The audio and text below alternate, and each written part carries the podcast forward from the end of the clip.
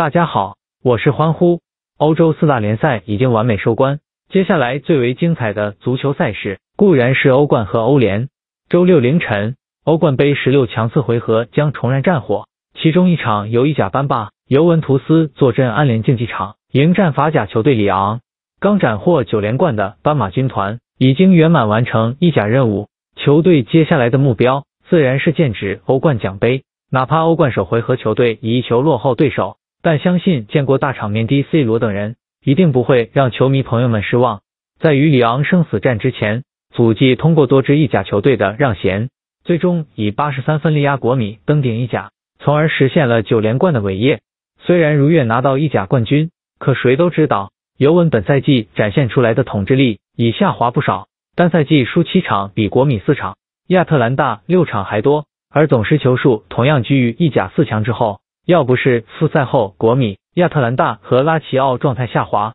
意甲将迎来改朝换代的新局面。这一切主帅萨里难逃其咎。所以说，在夺得意甲冠军之后，以萨里为首的众将士急需发现球队存在的问题，并加以改正，才是斑马军团的重中之重。好在战完紧密的赛程后，C 罗等球员获得不少休息时间。再者，次回合将回到尤文主场，又是一大利好。皆因斑马军团今季十九个联赛主场豪取十六胜二平一负，而今届欧冠主场战绩同样出色，三战全胜之余仅失一球。说安联竞技场是魔鬼级主场，一点都不为过。更别说球队还拥有对里昂的往绩上优势，近六次交锋，前者取得四胜一平一负。另外，还有一项欧冠数据力挺尤文赢球，过去十一次欧冠十六强，尤文赢下其中七次。在种种有利信号的支持下，相信为大场面而生的 C 罗金帐一定能顺利逆转对手晋级半决赛。在前几季都能拿到来届欧冠入场券的里昂，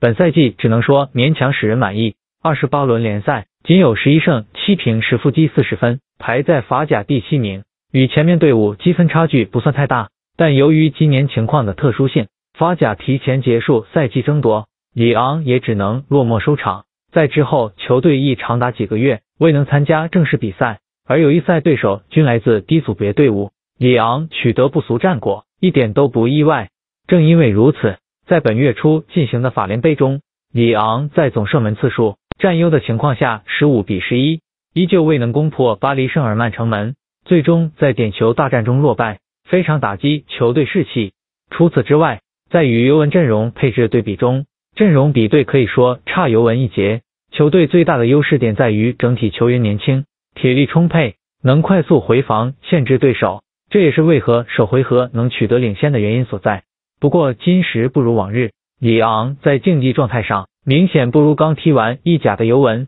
倘若里昂不能打醒十二分精神，全力应战，金帐被尤文逆转一点都不意外。尤文在斩获意甲九连冠伟业后。下一步计划自然是冲击欧冠奖杯，全队上下众志成城，哪怕球队首回合以一球落后，本场比赛遗失主场作战的斑马军团依旧值得看高一线。欢呼预测尤文主场三比一力克里昂。